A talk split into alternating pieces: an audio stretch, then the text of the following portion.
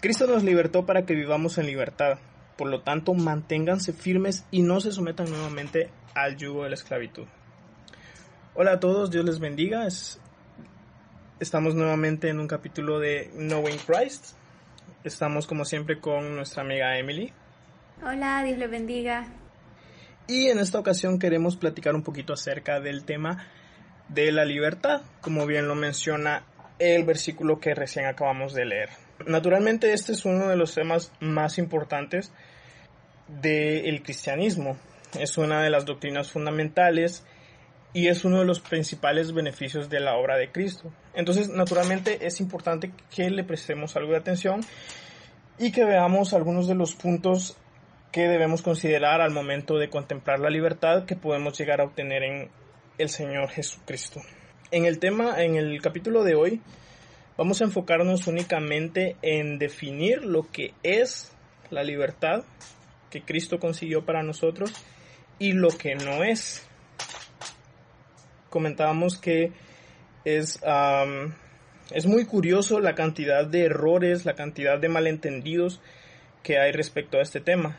Yo personalmente recuerdo que la primera vez que sentí interés por, por estudiar más a profundidad este tema fue una ocasión en la que estábamos en algún culto y el hermano que estaba dirigiendo la alabanza dijo o incitó a las personas con algo así como tiene libertad para saltar.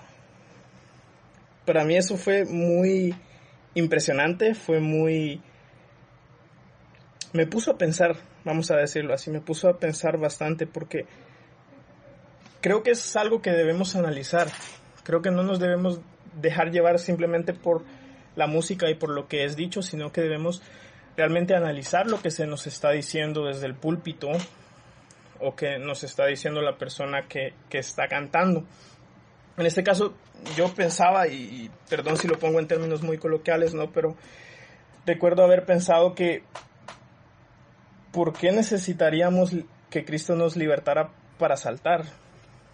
Es decir, yo podía saltar antes de que Cristo llegara a mi vida. ¿Por qué necesitaría que Él me liberte para eso? Quizás la única excepción sería alguien que, que estaba en silla de ruedas y Cristo lo haya sanado al momento de, de su liberación y entonces él sí pueda saltar gracias a la libertad dada por Cristo, pero el resto de nosotros pues simplemente no aplica para esa situación. Entonces, a partir de ahí me di cuenta que hay muchos malentendidos, que sabemos que somos libres, pero nunca nos preguntamos de qué exactamente somos libres, qué abarca esa libertad. Y alguien podría decir, Ludwig, es que es la libertad que nos dio el Señor, por lo tanto abarca todo. no, no es cierto. Porque gracias a la libertad que el Señor me dio, no voy a ir a pecar. ¿Sí? Que claro, ese es un límite extremo, pero eso nos sirve para demostrar un punto, que esta libertad tiene un límite, que hay un punto en el que se dice hasta aquí llega esta libertad y el resto ya no es la libertad dada por el Señor, sino un, libertad, un libertinaje eh, un abuso de la gracia en el que, está, en el que estamos cayendo o que estamos cometiendo. Entonces, nuestra intención en el podcast de hoy va a ser precisamente eso, va a ser definir hasta dónde llega esa libertad, definir qué abarca la libertad que Cristo nos dio. Para ello, me gustaría tomar como referencia, para ello entendemos que la Biblia es nuestra máxima autoridad y solo en ella podemos confiar para definir lo que somos y lo que no somos. Sin embargo, basado en el estudio de la Biblia, sabemos que este libro ha sido estudiado por personas muy inteligentes durante muchos siglos y merece la pena que lo que otros han aprendido de ella, de ella, perdón, podamos usarlo para nuestro propio beneficio y para ver lo que en ella se dice, para que en palabras del eunuco, del etíope eunuco, ¿cómo voy a entender la escritura si nadie me la explica? Entonces, la Confesión de Fe de Westminster, Westminster perdón, dice acerca de la libertad. La libertad que Cristo ha comprado para los creyentes que están bajo el Evangelio consiste en su libertad de la culpa del pecado y de la ira condenatoria de Dios y de la maldición de la ley moral. Ese es el punto número uno. El punto número dos, en ser librados de este presente siglo malo, de la servidumbre de Satanás y del dominio del pecado. Número tres, del mal de las aflicciones, del aguijón de la muerte, de la victoria del sepulcro y de la condenación eterna. Número cuatro, como también de su libre acceso a Dios. Número 5. Y en rendir obediencia a Él, no por temor servil, sino como un amor filial y con una intención voluntaria. Número 6. Todo lo cual era común también para los creyentes bajo la ley.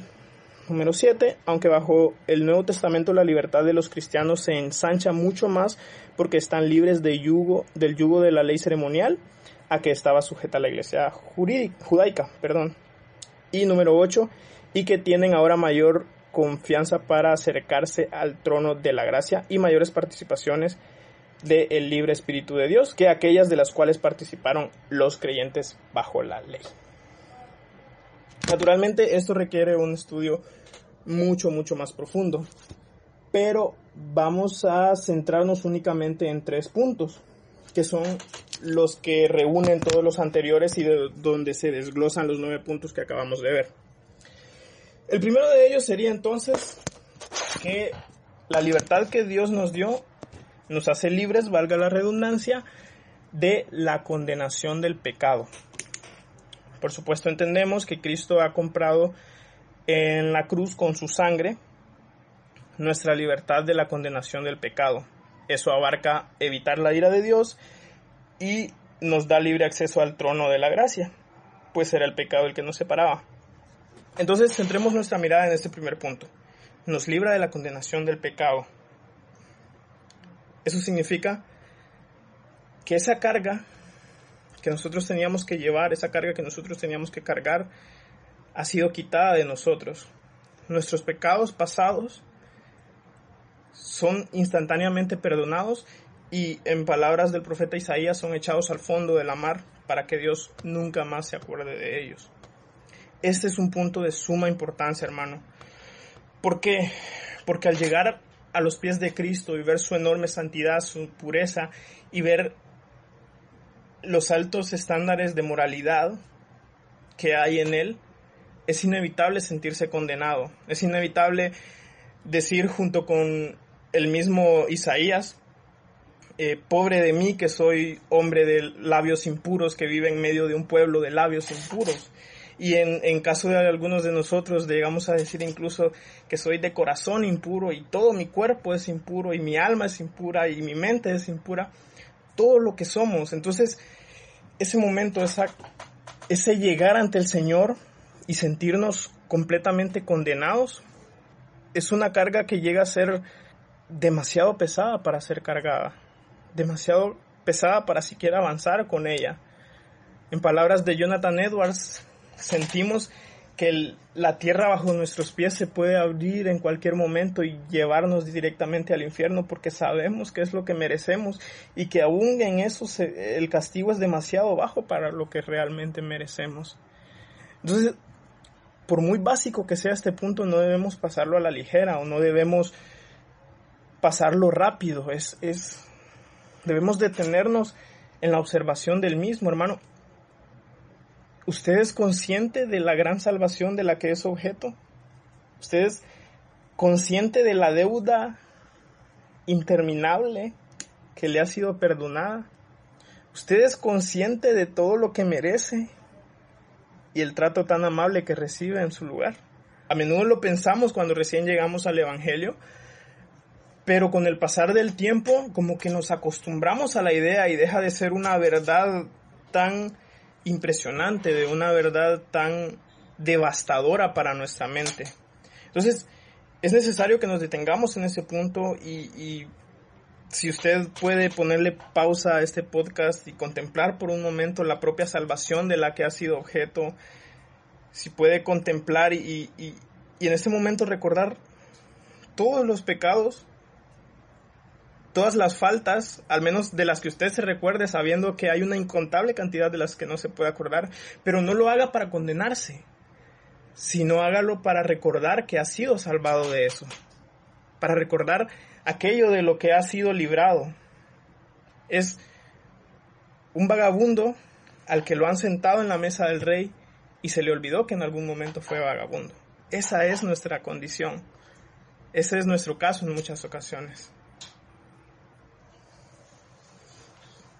De acuerdo, de acuerdo Ludwig. Y lo que menciona al final creo que es la base de lo que yo voy a recalcar. Es básicamente que dejemos de recordar todo eso porque yo creo que en muchas ocasiones lo recordamos o es algo que constantemente está en nuestra mente, pero es la intención por la que lo recordamos la que está equivocada. Porque si lo estamos recordando para condenarnos, para sentirnos, hacernos sentir mal, pero con la intención nada más de, de que se nos desmorone todo el avance que quizás hemos alcanzado, y en lugar de acordarnos de lo que hemos hecho para decir cuánto agradecimiento siento porque el Señor me salvó y me liberó, me libró de todo lo que me merecía, de todo lo que estaba ya inminentemente destinado a ocurrirme por mis fallas, por mis errores, por la cantidad de pecados, por el peso de mis pecados, por toda esta carga. Eso es lo que me merezco, sí, estamos de acuerdo, pero también estamos de acuerdo que por eso el precio era, era tan grande, por eso el acto de amor que el Señor hizo por nosotros es así de grande, es así de hermoso, es así de impresionante, que yo creo que pensar tanto en los pecados y, y, condenarnos le quita el valor a lo que el Señor hizo, a lo que en realidad deberíamos enfocarnos, de recordarnos que si estamos viviendo ahora sin ese peso, es porque Él nos dio esa libertad. Es porque estamos conscientes de que nosotros mismos no hubiéramos podido escapar de eso. Y que eh, gracias a Él es que podemos eh, descansar en esa, en esa salvación y en esa libertad y quitarnos ese temor a la condenación y en lugar de eso sustituirlos con un agradecimiento y con una al, mismo tiempo al estar agradecidos yo creo que si lo comparamos con digamos que usted tiene una deuda de de una casa que, que debía que estaba pagando por mucho tiempo y ya no la podía pagar y es demasiado dinero, usted, qué sé yo, no tiene trabajo o no le gusta el dinero para pagarlo y el, la persona que le vendió la casa le condona su deuda y le dice, no, ya no tiene que, que pagar nada más, ya suficiente, hasta aquí ese mismo agradecimiento y esa misma reacción que usted tendría quizás para compararlo con algo y ese mismo alivio que sentiría al quitarse ese peso de encima, al quitarse lo que no le dejaba dormir por las noches, lo que no lo dejaba trabajar bien o buscar trabajo tranquilo porque estaba con esa presión eh, demasiado alta o esa carga demasiado pesada. Eso es con lo que nosotros tenemos que vivir todos los días de nuestra vida, con ese mismo alivio, con ese mismo agradecimiento y actuando de una manera diferente porque estamos conscientes de que soy libre gracias a Cristo. Soy libre del temor a, ser condenado gracias a Cristo. Soy libre de, esa culpa gracias a Cristo.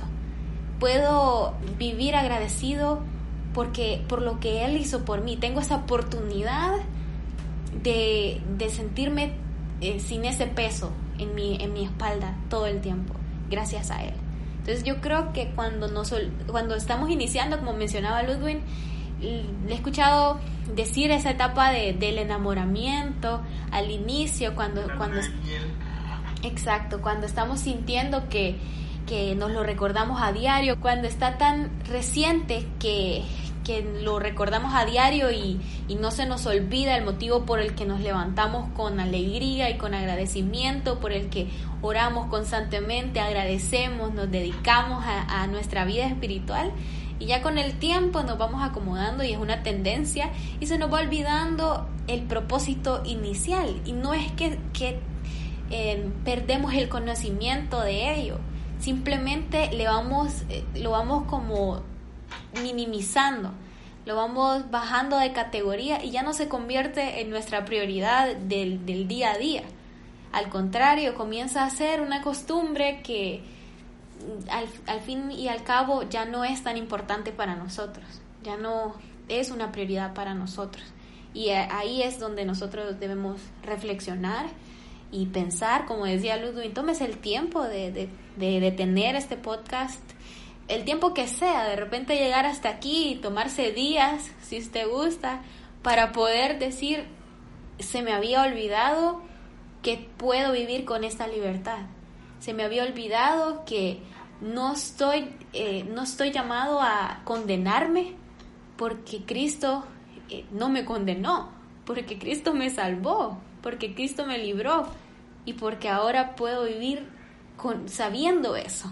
El solo conocimiento de ese hecho es la libertad, es lo que nos hace libres. Y, vivir constantemente con esa, con esa idea en mente y, vivir demostrando nuestro agradecimiento es lo que hace totalmente el cambio de, de alguien que no lo sabe, de alguien que todavía no lo ha reconocido, que todavía no vive de esa forma. Y como una pequeña acotación para ir cerrando este punto, es em, que seamos conscientes del enorme precio que fue pagado para esta libertad. Le voy a, decir algo que personalmente me ayuda muchísimo cuando siento que lo estoy empezando a olvidar. Me imagino la escena de, del sufrimiento de Cristo, me imagino los clavos que fueron clavados, valga la redundancia, en sus manos y pies, y los azotes que él recibió, y más allá de eso, la ira de, Dios que fue descargada toda de golpe en un momento. Y saber que, que quizá, o que no quizá, seguramente, en su mente lo que estaba en ese momento era, esto es por Ludwig, esto es por Emily, no se ponga su nombre ahí, esto es por Ludwig. Ludwig ya no va a tener que pagar esto, así que estoy bien de tener que pagarlo yo. Ese es un pensamiento que personalmente siempre me, me hace ser más sensible y, valorar muchísimo más el, gran precio que fue pagado por mi libertad. Ahora, avancemos un poquito entonces, porque perdonar los pecados pasados, pero dejarnos en nuestra misma condición de pecado sería un trabajo inútil, sería un trabajo a medias. Y nuestro Dios no hace las cosas a medias. Así que la segunda forma de libertad que nos trae el Señor y que debemos tener muy en cuenta es que no solo nos ayuda a librarnos de la condenación del pecado pasado, sino que además nos da el poder para librarnos del pecado presente y futuro. Y este es otro punto del, cual debemos profundizar, porque creo que todo cristiano lo ha experimentado. Pensar que es posible vivir sin pecar. Al inicio, en esa etapa de, de primer amor que mencionaba Emily, nosotros estamos tan enamorados de Cristo que nos creemos invencibles, nos sentimos que podemos conquistar el mundo entero y no vuelvo a pecar jamás. Pero realmente esa es la frase de alguien que nunca ha, intentado realmente luchar contra el pecado hasta ese momento. Porque, hermano, el pecado es tan engañoso, el corazón tan débil, la mente tan fácil de engañar, que inevitablemente tan torpe ah, propenso, tan propenso. Somos nosotros mismos en, todo lo que somos tan propensos al pecado que se vuelve una, una lucha realmente imposible. Aquel, aquel que ha luchado contra el pecado sabe que es una lucha que no puede ganar, que es imposible de ganar. Y ahí es donde entra la parte impresionante. Dios, por medio de su gracia, a través de la obra del Espíritu Santo, nos capacita para vencer el pecado. Nos da el poder para hacerlo. Nos da la fuerza para hacerlo, para luchar, para levantarnos. Y cuando fallamos, pues está lo que, lo que hablábamos en el primer punto, la libertad que nos libra de la condenación. Pero este es el punto en el, en el que me quiero centrar por este momento.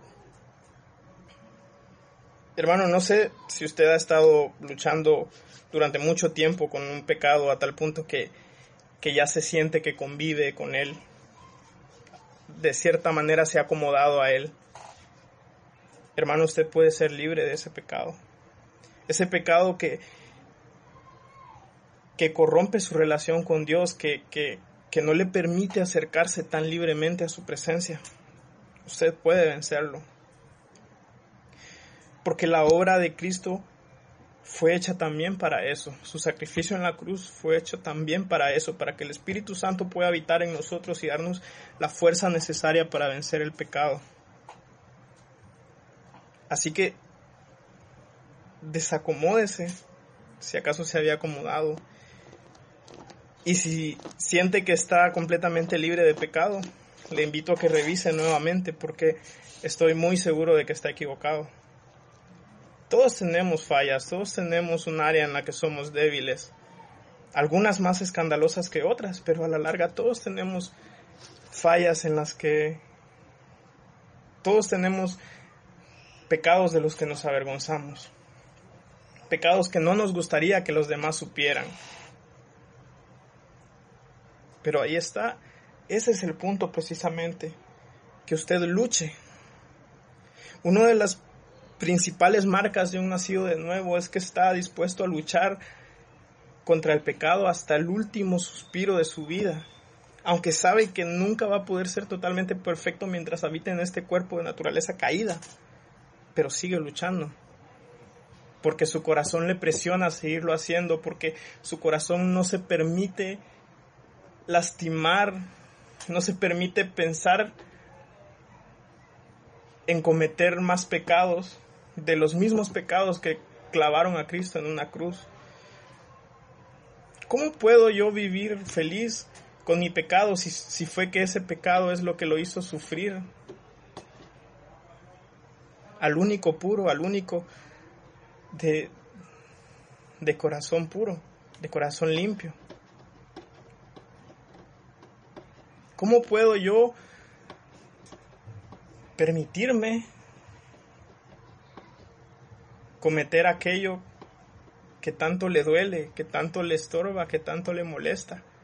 A uno que dio su vida por mí, que literalmente murió por mí y que murió precisamente para que yo deje de pecar. Y usted dirá, Ludwig, pero es que de verdad, te lo juro que lo he intentado un montón de veces.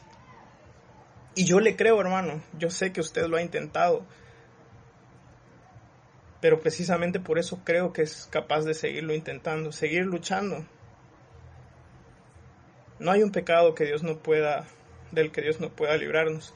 Y también déjeme decirle algo que no sé, no, recuerdo bien si lo mencionamos en el último podcast. Si, si fue así, pues permítame repetirlo y discúlpeme. Pero en la mayoría de veces el pecado no va a ser vencido a la primera. ¿Sabe? Nosotros tenemos esta idea, este deseo de Señor, líbrame, que, que, que, haya un día en el culto en el que el predicador me señale y, y, yo caiga al suelo y cuando me levante ya sea completamente libre del pecado y no tenga ganas de volver a pecar nunca. Y, y, no le voy a negar que hay casos en los que han sucedido eso, pero la regla general, esas son excepciones a la regla. La regla general es que debemos luchar. La mayoría de personas no nos pasa eso, sino que debemos sostener una lucha constante por el resto de nuestras vidas. Así que no, se quede a esperar el camino fácil, porque sí puede pasar, pero lo más seguro es que no suceda y usted tenga que mortificar el pecado a lo largo de toda su vida. Y es normal, todos luchamos. Así que siga adelante. ¿Por qué? Porque la razón de la crucifixión de Cristo fue para librarnos del poder del pecado de la condenación y del poder. Creo que hasta este punto es muy importante recalcarlo por el hecho de que, como usted lo menciona, puede que alguien nos esté escuchando y sea una, un cristiano que, que recién se ha convertido o alguien que recién venga empezando eh, en esta, en esta vida, en esta nueva vida o de su vida como nueva criatura y que tiene ese, esa idea y esa percepción de que puede vivir sin pecar. Y tal vez es necesario que usted escuche eso y no lo hacemos con el fin de desilusionarlo o de sacarlo de una burbuja como tal para hacerle daño. Creo que al contrario, es más bien para que entre nosotros nos ayudemos a abrir nuestros ojos, a descubrir lo que el Señor realmente hizo por nosotros y lo que significa la lucha constante del pecado, porque de repente ahí es una razón de, desánimo o de o esta sea la razón por la que muchos cristianos abandonan el camino y abandonan la, lucha y abandonan eh, esa vida que habían obtenido o que habían constantemente estado luchando por el hecho de condenarse y, de, de, creer que lo que están haciendo solamente les pasa a ellos o que se sienten demasiado mal porque saben que han caído y han caído y han caído una y otra vez y que sienten que quizás ellos no, no, no están haciendo algo bien o que le está pasando a ellos y que los demás somos perfectos y que los demás no pecamos y que los demás aparentemente no, no tenemos esa misma lucha que esa persona. Y por esa misma lucha me quiero con la lucha del pecado, aunque sea en diferentes áreas. Pero la realidad es que aquí Ludwig y yo transparentemente podemos decirle que nosotros también estamos luchando que nosotros también hemos caído muchas veces y nos hemos levantado y nos hemos recordado que si estamos luchando es porque el Señor nos ha dado la libertad para poder luchar y luchar y luchar, para poder caernos pero levantarnos, que no estamos, eh, no es inevitable no se puede evitar más bien, eh, no caer porque va a llegar en un punto, en, estando en este cuerpo, en el que siempre va a, ocurrir. De alguna u otra forma, por pequeño que parezca, puede ocurrir. Y a veces, incluso por estar tan absortos en otras, en otras cosas, buenas o malas, no nos damos cuenta incluso de esas, de esas pequeñeces, pareciera, pero que también es, pecado. Y a veces lo tomamos de menos porque lo comparamos con otras cosas que nos parecen muy grandes o como decía Ludwig, muy escandalosas, cosas que, que, de repente parecen demasiado drásticas, demasiado pesadas, que, que nosotros por eso lo comparamos y lo hacemos de menos, pero eso también es algo con lo que tenemos que luchar. Las cosas que parecen pequeñas también son pecados y también requieren que nosotros hagamos algo al respecto para contrarrestarlo para decir, no puedo seguir haciéndolo, no puedo seguir permitiéndome estar cómodo con esta situación, porque el Señor, el propósito que el Señor tiene es que yo luche para no caer en esto, no que yo me acomode en esto y lo haga parte de mi vida y lo abrace como algo bueno o lo, lo cubra para que parezca algo bueno. Que en realidad es posible que usted se engañe a usted mismo y es posible que yo me haga creer y me plantee algo súper utópico y yo pueda decir, no pasa nada, porque ya lo cubrí y ya lo maquillé y es algo bueno. No, no lo considero algo que, que sea un pecado o no es un pecado tan grande como esto otro. Y puedo creérmelo y vivir así todo este tiempo. Y al final de cuentas, no puedo engañar a Dios.